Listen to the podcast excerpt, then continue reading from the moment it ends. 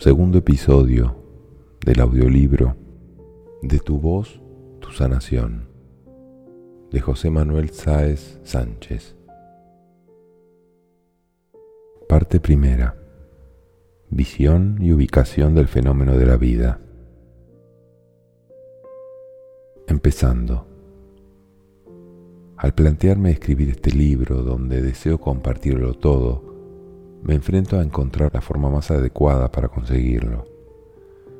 Sabemos que la realidad es multidimensional, así como su conocimiento, nada estático ni definido, con lo que el expresarlo de forma fija y estática mediante texto escrito constituye un gran reto y en parte un desaliento acostumbrado a compartirlo desde la voz, en los grupos, experimentando esas vivencias, fusionado con las realidades internas de otras almas. Intentar escribirlo sin sentir en forma cercana a la persona que lee es algo diferente y en su forma especial. Dar la posibilidad de que otra persona conozca lo que para mí fue tan trascendental y que de otro modo me sería imposible lograr, es lo que me motiva a escribir este libro. Te doy las gracias por interesarte.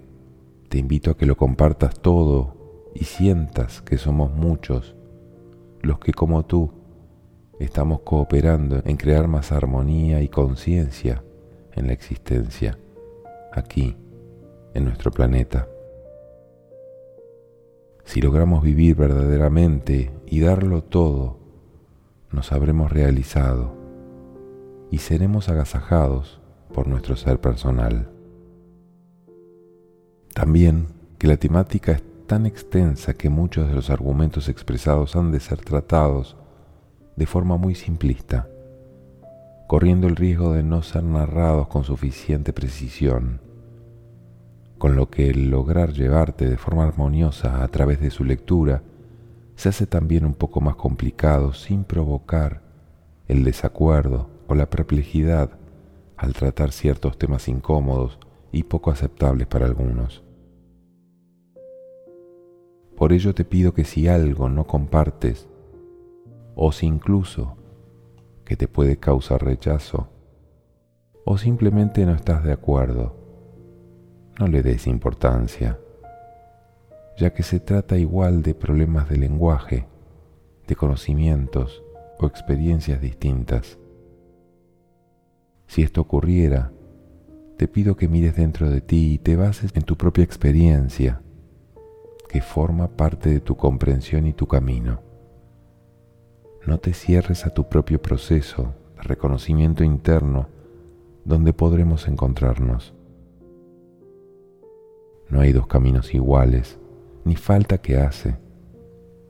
Cuando caminamos hacia el centro, las distancias se acortan mientras nos acercamos, llegando a la unidad donde todos somos uno. Todo lo narrado en sí mismo no tiene gran importancia, ni que coincidamos en el medio o en los puntos de vista si logramos despertar a las realidades del alma propias de cada uno, que es de lo que se trata. Es solamente una forma cualquiera para lograrlo. Intuir los vericuetos internos que nos llevan a la buena vida. Ojalá intuyas que vamos todos juntos al mismo fin, cada uno con su propia manera de transitarlo podemos fijarnos en esa idea abstracta sobre lo que anhelamos, que todos intuimos que es real y posible desde el alma. Se suele decir que solo podemos anhelar lo que sabemos que existe, ya que nuestra alma pertenece al mundo de lo que anhelamos, aunque intentemos encontrarlo en el mundo material. Precisamente donde naufragamos y encontramos desacuerdos dialécticos. Por ello, fijarnos en el anhelo sin darle formas precisas nos puede ayudar a compartir camino y abrirnos a mayores comprensiones basadas en el mundo interno. Precisamente si nos basamos en este encuentro interno y abstracto sobre lo que anhelamos y nos disponemos a estar abiertos a compartirlo sin juzgar, nos permite en cierto modo conectar y lograr experimentar lo que el anhelo desea de forma directa y real en el encuentro con los demás. Al mismo tiempo el anhelo y la visión interna nos ayudarán a superar la frustración e infelicidad que nos produce el constatar o creernos que no es posible lograr lo que anhelamos. Lo cierto es que sí, podemos, si respetamos el lugar desde el que se anhela, y es posible. Por todo ello y con la confianza de no reparar en la forma, comienzo la aventura de contarlo todo lleguemos donde lleguemos, aprendiendo que lo que uno ve dentro de sí es más real y poderoso, otorga más luz y felicidad que cualquier cosa efímera que ocurra afuera. Nada que se percibe dentro carece de sentido ni de fundamento. Es la clara manifestación de estar vivos. Luego requiere nuestra completa atención aceptación y amor. Somos nosotros mismos un milagro de la vida hecho realidad dentro de ti. Antecedentes. Este tratado sobre el uso terapéutico mágico de la voz pretende referirse a mucho más que el simple uso de la voz ya que esta es solamente la herramienta idónea elegida para vehiculizar el despliegue completo de las facultades de nuestra alma, en este caso. A lo largo del libro iremos viendo cómo el estado interior se va manifestando en el mundo externo con más y más poder, logrando de este modo experimentar estados de presencia cada vez mayores. Cuando uno se dispone a escribir, en un momento dado, ha de echar una mirada atrás para contar cómo se iniciaron las cosas, de dónde partió, etc. Siendo esta labor un poco compleja, ya que muchas veces las causas no están definidas, como es el caso. Uno se cuestiona que cada hecho, cada suceso, va cooperando y conformando las cosas para que éstas se den. Lo importante es sentir que en cada caso, en cada momento, uno siente que sigue en el filo de la navaja, sintiendo que lo que se hace está cargado de sentido, energía y es lo correcto. Es una sensación especial sentirse apoyado e impulsado por la energía del universo cuando ésta pulsa en el interior y respondemos a su flujo, sabiendo que hacemos lo correcto. Se siente como que quiere manifestarse a través de uno. Sentir en primera persona la implicación con la corriente de vida es la luz del sendero que nos guía y nos permite avanzar. Y de este modo siento ese impulso que me lleva a poner en valor lo que se puede aportar, sabiendo que de todo me desprendo y nada me guardo. Darlo todo nos mantiene en la corriente vital no guardarse nada para uno es la garantía de que siempre recibiré. También dicen que nos encuentren ligeros de equipaje cuando tengamos que partir, que vendamos lo que tengamos y sigamos adelante. Durante años y muchísimas sesiones prácticas de los talleres de Tu voz, tu sanación, hemos experimentado e investigado sobre el proceso de la voz y la acción. La observación profunda de los fenómenos de la producción y la escucha de la voz, del movimiento interno que se produce cuando usamos nuestra voz, experimentado en primera persona, como una revolución consciente increíble e inesperada, donde podemos encontrarnos y reconocernos. ¿Cuántas personas nos encontramos como viviendo a medio gas? ¿Cuántas personas no encontramos referentes externos acordes a nuestras vivencias internas? ¿Para cuántas personas es un problema el conflicto que se genera entre el anhelo interno y lo que ocurre en nuestras vidas, lo que logramos compartir? ¿Cuántas personas no vivimos resignados a tener pequeños logros en cuanto a sentirnos realizados como seres humanos? ¿Cuántas personas no tenemos que aceptar como suficientemente bueno esos pequeños logros o decididamente optamos por aceptar que es imposible lograrlo?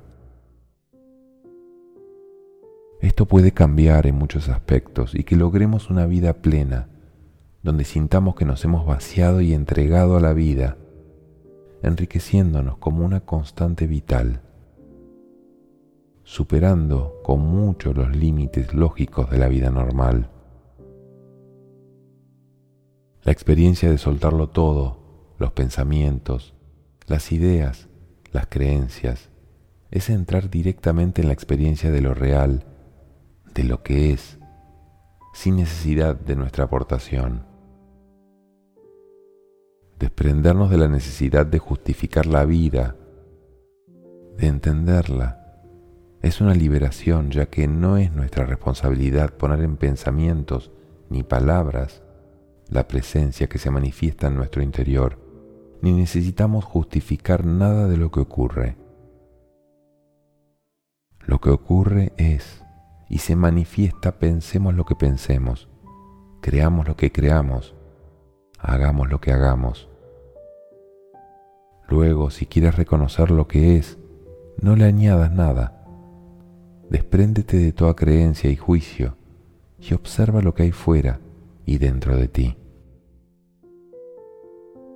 Por ello, en este tratado vamos a profundizar mucho sobre las características íntimas de la vida, rescatando solamente los componentes verdaderos y fundamentales de uno mismo, que son con los que podremos evolucionar sobre una base cierta e implicada, elementos desde los que podemos reiniciarnos en una experiencia de vida realmente enriquecedora desde los valores externos que no pasan. El objetivo es aportar una forma transitada de lograr vivir de manera realizada y plena. Estoy seguro que según vamos leyendo, una parte dentro de nosotros oculta y agazapada se va sintiendo referenciada de forma que irás sintiendo cada vez con más claridad a quién van dirigidas estas palabras. Pues sí, sal de la cueva e implícate. Puedes respirar, moverte y compartir el baile. Los raros. Planteo esta temática porque es de todo punto necesario crear distancia entre lo que proyecta la sociedad como normal, razonable y debido, y lo que sentimos internamente como verdadero. Esta diferenciación debe dejar claro desde el principio que en este libro dejamos completamente al margen la supuesta normalidad de todo lo que hemos aprendido socialmente de la vida y de nosotros, ya que el conocimiento sobre uno mismo en ese ámbito es muy reducido y aporta muy poco en cuanto a encontrar nuestra verdad interna. Un mundo externo que se limita a hacer mental cualquier experiencia sobre la verdad interna que sientes. Cierra los ojos un instante e identifica a quién va dirigido este libro. Es un mensaje directo a tu interior. Dejamos a un lado el todo cultural como el gran inquisidor que decide sobre lo que debe ser, para quedarnos vacíos y libres de forma que podamos percibir con amplitud de mente lo que nuestro interior reconoce y nos comunica de forma tranquila, serena y observante, sin necesidad de hacer nada ni reaccionar.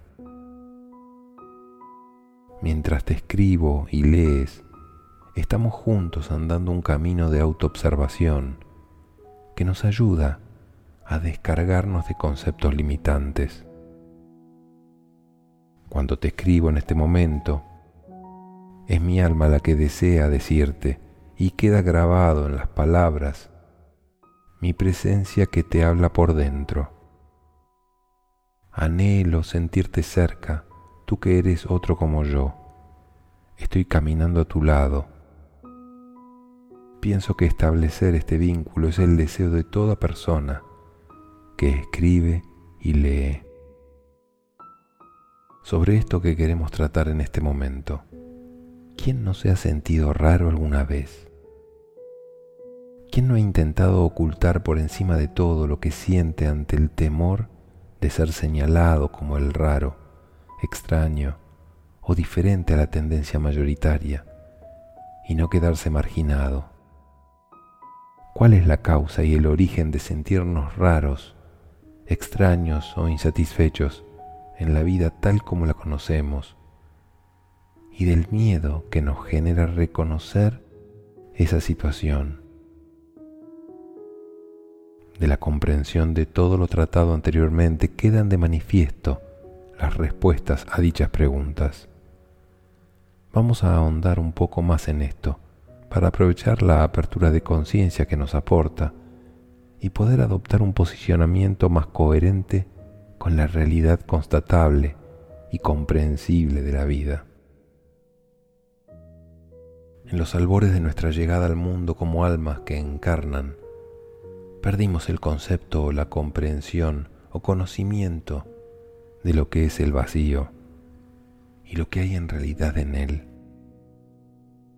Sumergidos en esta vida olvidamos la conciencia de lo que somos y dada la forma en que vivimos generalmente de forma eminentemente cultural, aprendida y mental, basados casi exclusivamente en la percepción de lo externo, aceptamos como real lo que nuestro pensamiento contempla en la forma de lo externo, como la verdad de lo que somos, y culturalmente nos impregnamos y asumimos los acuerdos sociales sobre la interpretación de lo que ocurre en el mundo que transcurre y desaparece para todos con la muerte.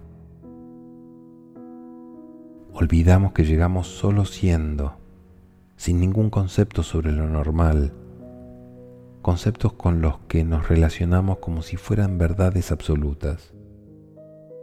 Nos olvidamos incluso de que un día nacimos con una mente vacía, no por ello menos conscientes de existir. De hecho, esa conciencia de existir permanece en todo momento de la vida de forma invariable, en contra de lo que cambia con el paso del tiempo. Básicamente, nuestro estado físico, y todo el aprendizaje con respecto a Él, de forma que aceptamos y decimos que es la única realidad. ¿Qué decir de la muerte? Vivimos creyendo que siempre estaremos vivos o como si lo fuésemos a estar según el cuerpo, tanto que cuando la muerte pasa cerca, entramos en crisis profunda, de la que nos apartamos cuanto antes. Pero incluso mientras vivimos ignorantes de que pronto pasaremos, nos creemos que lo que consideramos normal, según nuestra mente, ha existido siempre, seguirá existiendo. Nos llena de razones para considerar que nuestro criterio es adecuado, es más, el mejor, y que de la permanencia de nuestras opiniones depende nuestra autoestima. Ante todo, tener razón. Vivimos bajo la ficción que nos aporta nuestra mente construida de un mundo de creencias y a eso le llamamos normal. Por supuesto, todo lo contemplamos bajo esa óptica y para mantenerse dentro del concepto de normal, aceptable, valorable, se dispone a juzgar que el resto de las personas estén en armonía con mi normalidad o con la normalidad que se acepta como tal. Nuestras creencias parece como si siempre hubiesen existido. No nos cuestionamos las conclusiones a las que llegamos durante nuestro aprendizaje en la infancia y se constituyeron como la base y fundamento de lo que nos creemos ser. Lo hemos incorporado a nuestros patrones de funcionamiento y constituye nuestro concepto aceptable de nosotros mismos, a defender como una necesidad vital. Disponemos así de unos hábitos mentales automáticos e inconscientes, basados sobre una base construida con elementos casuales o interpretativos, muy alejados de la verdad que representan un modelo de esta, muy personal, sujeto a nuestro instinto de supervivencia, por lo que lo defenderemos de forma instintiva. Tanto que si por circunstancias esas creencias sobre nosotros mismos flaquean, entraríamos en una crisis existencial. De esta forma es muy difícil librarnos de esta especie de escafandra impide nuestra apertura de la visión libre. Olvidamos nuestras heridas y qué parte nuestra sufría mientras lográbamos adaptarnos a la sociedad cultural, de forma que gran parte de nosotros fue anulada para no sufrir más y lograr ser aceptado como una persona normal, de forma que vivimos inmersos en una vida de hacer lo normal muy próximo a responder por lo que es normal más que por lo que tiene valor para uno. Total, ¿qué más da? Hace mucho que me adapté y renuncié a lo que percibía y sentía de forma directa desde mí mismo, y lo que menos deseo es sentirme aislado. De este modo, por poner un ejemplo, si un adolescente se cuestiona esa normalidad porque se resiste a seguir su inercia, por no encontrarle sentido ni sentirse identificado con las costumbres del momento, es lógico que su rendimiento académico sea muy inferior por pura desmotivación, que decir si su alma le muestra con fuerza ese anhelo por una existencia más real y amorosa. De hecho, la desmotivación oculta la necesidad de motivación que implícitamente indica que lo que la sociedad ofrece a los jóvenes carece de vida. Luego es un fracaso de la propia estructura social el pretender que algo muerto sea aceptado como vivo, mientras lo que en su momento nosotros hemos vivido de forma contraria. He de aceptar algo que no siento como real y vivo para poder ser aceptado por la vida. Qué contrasentido. Por favor, si te sientes identificado con esta desmotivación, entiende que es absolutamente normal tanto tener motivación como no tenerla. Otra cosa es que decidas inteligentemente no ponerte palos bajo las ruedas y busques la forma de sobrevivir pero jamás rechaces ni juzgues lo que tu interior siente, ni busques la forma de ocultártelo. Por favor, es tu verdad, también la mía.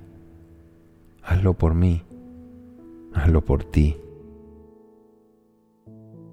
En esta situación es normal que el padre del adolescente se preocupe por su hijo y le pregunte, el hijo le cuenta las causas de su desmotivación, a lo que el padre le responde que él nunca se cuestionó esas cosas. Lo importante es ganarse la vida. Muchas personas entran en crisis y se cuestionan dudas lógicas sobre la vida, el ser humano y la existencia. La reacción natural de las que no se cuestionan o no quieren cuestionarse nada es recurrir a lo normal, igualmente lógico es que sea la mejor forma de vivir. No cuestionarse nada y vivir inmersos en una vida que se vive como si fuese la única realidad o la única posibilidad. Lejos de las preguntas que otros se hacen sobre el sentido de la vida y su origen, por indicar algo tópico, hasta que la muerte nos separe. Quien se cuestiona entra en dudas depresión, miedo, soledad, fracaso o peores resultados. De ello, ocurre que se suele ocultar cualquier proceso de cuestionamiento sobre lo normal. Al contrario, intentamos mostrar a los demás que somos todo normal, dejando para nuestro interior los cuestionamientos de nuestro mundo interno consciente. De alguna forma se manifiesta en nosotros el autoengaño. Generalmente señalamos con el dedo a la normal, que en realidad podría ser que esa persona se hace coherente con sus cuestionamientos internos, con respecto a la vida, al tiempo que intentamos no mostrar ninguno de esos rasgos en nosotros mismos que nos delataría como anormales igualmente. Y digo yo, pensemos lo que pensemos, ¿no somos lo mismo? ¿Acaso lo que pensemos cambia lo que somos? ¿Cuántas víctimas ha habido en el mundo por este motivo? ¿Cuántas personas que quisieron vivir su verdad sucumbieron destrozadas por lo normal? ¿Cuántas personas viven toda su vida viviendo una vida normal, ocultando a los demás su anormalidad aparente? ¿Cuántas personas son capaces de vivir su vida normal y paralelamente vivir su vida anormal con conciencia internamente. ¿Cuántas personas de esas manifiestan esa anormalidad en las artes y en la música como elementos válidos para poder ser diferentes de forma que socialmente logren valoración? Un guiño a los artistas. Finalmente en este libro pretendemos indicar que todos somos anormales y en esa anormalidad precisamente reside nuestra normalidad. Todo depende de que logremos vivir desde nuestra verdad interna. La dificultad que se muestra aquí es que hemos de reconocer y reconectar con esa verdad interna, que se comienza percibiendo en el vacío interno donde habita la presencia. Dado que el campo de experimentación interno es infinitamente más amplio que el normal exterior, y que realmente la presencia interna no pertenece al mundo físico limitado al cuerpo, es normal que si nos basamos en lo externo que nos hemos creído, decidamos que es anormal seguir el camino interior siendo la vida externa tan palpable, mientras que la interna se muestra en el vacío y la indefinición. Muchos no se dan cuenta de esta posibilidad de expansión interna, otros lo esconden o no lo comparten, otros se permiten ser lo que son. Cada persona lleva su mundo interior a su manera y otros no saben si lo llevan siquiera. ¿Cómo saberlo? Puedes estar seguro que nadie tiene ni más ni menos que tú. Las diferencias están solo en el pensamiento. Depende de lo que creamos. Pero no te sientas nunca ni menos ni raro ni extraño. No hay diferencia alguna en lo real. Así que puedes descansar acéptate. Nadie tiene certezas en lo externo, mayores de las que puedas tener tú. Manifestar dudas, tener cuestionamientos profundos, debería ser lo normal en una vida sin respuestas. Asumir que no sabemos nada y que hemos de encontrar un camino para comprender es algo completamente razonable y un punto de partida en la búsqueda de lo auténtico. En el libro hay cientos de indicaciones, todas ellas en la dirección de recuperar la conexión con todo aquello que somos, dejando a un lado lo que hemos aprendido como normal, con la intención de activarnos y liberarnos de todo lo que nos ha alejado de nosotros, del poder y de la vida consciente. Es bueno recordar que lo que hemos aprendido que somos es la medida del límite que nos imponemos. Y esto solo es una barrera mental que creemos, creamos y mantenemos a cada instante en nuestro pensamiento y en la mente. Este es un largo camino de autoobservación transitable, donde hemos de integrar la realidad interna con la vida como seres humanos, siendo muy posible que los parámetros de ambas realidades difieran en gran modo. Pretendo aportar un camino para lograr esto, de forma que podamos integrar alma y cuerpo, presencia interna y vida humana como un todo y podamos vivir en armonía con todas las dimensiones que somos, cada cosa en su lugar. Sin importar tus creencias o las mías, sino más bien se trata de poder constatar y experimentar en uno mismo el proceso de forma real. La ideología o la religión no aportan nada a lo real. Lo real existe desde siempre, desde antes que ninguna creencia humana, se llame como se llame. Me viene a la cabeza la frase, darle al César lo que es del César y a Dios lo que es de Dios. Lo que traducido a este lenguaje equivale a vivir la vida del alma conscientemente y respetar la vida humana con igual determinación. O simplemente lo que experimento internamente como verdad y mi relación con los demás y las circunstancias históricas del momento. Podemos transitar ambos caminos en completa armonía, simplemente no pidiendo peras al olmo. La experiencia interna se vive internamente, la externa externamente. Hay que evitar el conflicto entre ambas realidades. Aprendemos y aceptamos que la gran maestra es la muerte, ya que obliga a aceptar que pronto no estaremos aquí, por muy normales que queramos ser. Obliga a aceptar que existe algo que es impenetrable e inquebrantable, por muy poderosos o sabios que seamos. Todo carece de valor y queda atrás, por lo que podemos renunciar a creernos que seremos algo importante, ni siquiera la necesidad de mostrarlo. Todo pasará. Lo máximo que podemos hacer es ofrecer lo que somos generosamente a los demás. ¿Qué mejor forma de vencer ese susodicho ego que tener presente la muerte y la disolución del personaje mientras nos realizamos en la generosidad de darlo todo.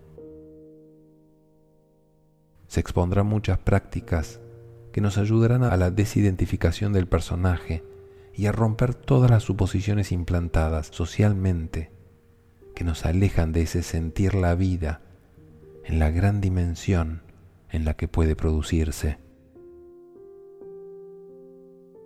Mientras estemos entregados a la creencia de ser el personaje, viviremos adormecidos en una vida monótona, mediocre y sobre todo frustrante, ya que nuestro anhelo no parará de recordarnos que es posible otra forma de vivir la verdad.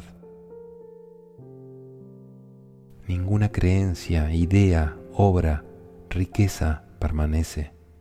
Podemos vivir soltando cada cosa que vivimos sintiendo la energía viva que nos alimenta a cada paso y mantiene nuestra vida. Sentir eso a cada instante es sentirse amado de forma permanente. Nos evita la necesidad de buscar otra cosa, ya que estamos en el presente continuo de sentirse impulsado para vivir. Vivo porque hay una fuerza oculta y desconocida que siento dentro de mí y me impulsa a existir de forma continua. Si un solo instante esa energía que me sustenta dejara de fluir, desaparecería sin poder darme cuenta de que desaparezco, pues hasta esa percepción de desaparecer es gracias a la energía sustentadora. Al escribir estas líneas, me libero de toda comprensión, pues se hace innecesario retenerlo. tal como lo vivo en este momento, conectado con el impulso vital presente, liberando y dando todo, sabiendo que todo pasará, mi persona se disolverá como la tuya. No me preocupa lo que estas líneas logren, si son leídas y entendidas, compartidas. Simplemente suelto lo que el impulso vital me aporta en este instante. Ahora te pregunto, ¿necesitas algo más en este momento además de sentir que estás vivo? ¿Puedes soltar todo concepto y simplemente permanecer en la percepción de ti mismo? ¿Qué necesitas más en este momento? Ubicado en esa conciencia, ¿percibes algo anormal en ti? ¿Verdad que si te desprendes de todo conocimiento, no existe algo anormal? Eres tú, simplemente, el que observa y se percibe. Lo sorprendente y verdaderamente anormal es vivir la normalidad como si fuese para siempre, aceptando creencias globales e ignorando los mensajes de nuestro interior. Lo anormal es no vivir una vida coherente con uno mismo o hacerlo de una forma muy parcial y no dedicarle atención continua. Hay muchos caminos para el autodescubrimiento, pero todos ellos han de comenzar desterrando definitivamente el miedo a ser verdaderamente uno mismo y aceptar que lo verdadero es precisamente lo que percibo directamente en mí, sin ningún tipo de juicio ni interpretación. Somos normales y deseamos abrirnos a contemplar todos los enigmas de la vida como fenómenos observables que se dan tal cual son, sin necesidad de conceptualizarlos ni quererlos controlar mediante nuestros pensamientos mentales, ni entenderlos. El colmo es creer que lo que pensemos contiene la realidad y que de ese pensamiento nos genere la tranquilidad de contener la propia realidad cuando la realidad es la percepción continua de lo que ocurre a cada instante, con lo que si pensamos la realidad que percibimos, ya nos quedamos atrás, en cualquier caso. Es imposible, y más nuestro empeño de crear estructuras de pensamiento que contengan los grandes misterios. Sin embargo, abriéndonos a percibir sin conceptualizar, simplemente sintiendo la vida interna, nos permite acceder a otro tipo de conciencia más inmensa y nos aproxima muy de cerca a estar en la verdad. Normal es no entender el nacimiento y la muerte. Normal es no encontrar sentido a lo que hacemos como seres humanos, ni comprender las subidas y bajadas de la evolución humana, ni encontrarle sentido ni finalidad. Normal es ser responsable de nuestros actos y sus consecuencias. Normal es tener sentimientos que nos impiden soportar muchas situaciones.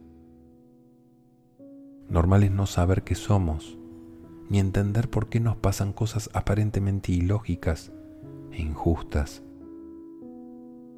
Normal es que queramos liberarnos de las consecuencias y deberes impuestos por ser hombre o mujer, por ser guapo o feo, ágil o torpe, inteligente o lelo.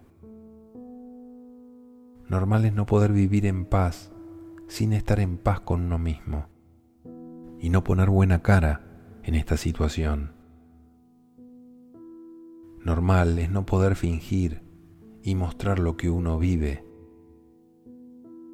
normal es estar afectados por una vida de apariencias, de las que todos somos apariencia para los demás, donde nada bueno esperamos que nos ocurra, donde siempre necesitamos defendernos.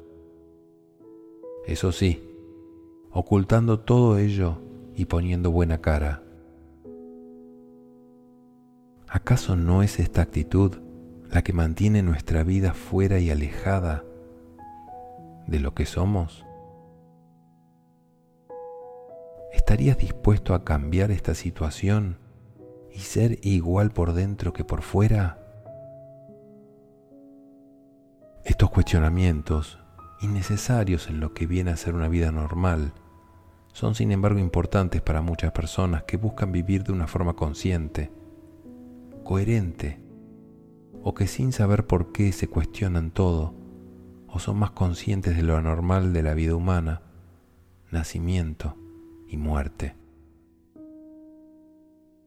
Dicen que el cuestionamiento proviene de anhelar lo diferente, el auténtico amor integrador, y dicen también que solo podemos anhelar lo que ya conocemos, lo que en muchos casos no nos es de gran ayuda.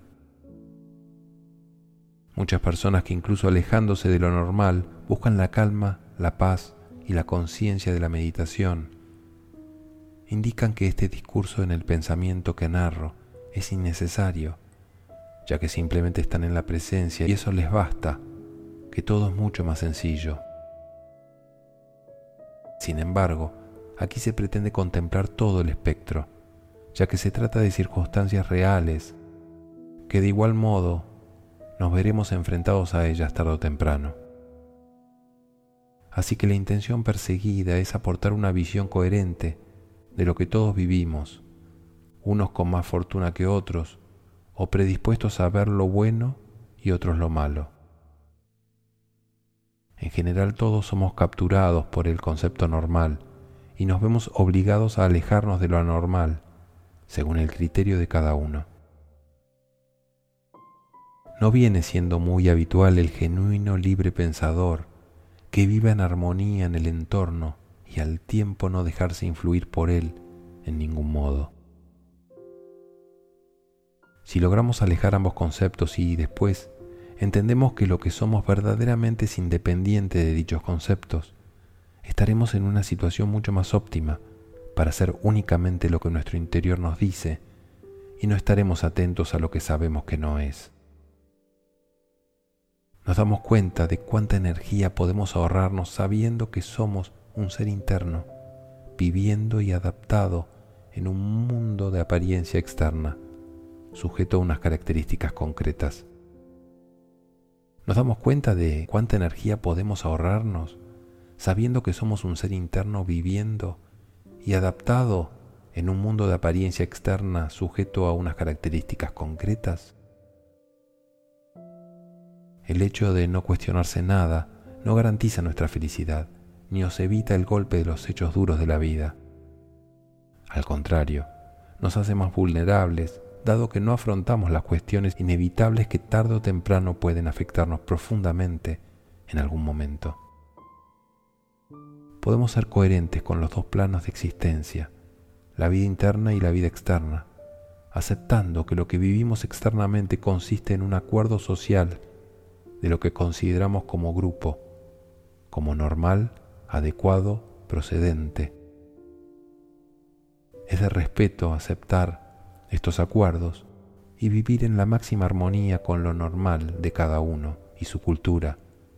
Esto nos aporta entonces vivir en armonía con el contexto. A lo largo del libro trabajaremos mucho sobre actuar desde este punto de partida, el reconocer internamente lo que somos en verdad, ya que ese vacío aparente que percibimos dentro está lleno de nosotros mismos de nuestra realidad, y ese espacio vacío precisamente es la esencia del ser que vive y se manifiesta en la dimensión que sustenta toda la materia y que con seguridad sabemos que somos. En esos espacios interiores sabemos que existimos de forma cierta. Reconocer esa presencia auténtica solo depende de nosotros mismos y esto es fundamental para poder caminar de forma cierta y práctica desplegar en la vida nuestro verdadero potencial. Dar todo lo que uno es a la vida es la única forma de sentir que nada queda en el tintero, realizando la máxima ofrenda que podemos hacer a nuestra alma y a nuestro Creador, si es que fuera algo más que uno mismo. A eso le podemos llamar estar en paz.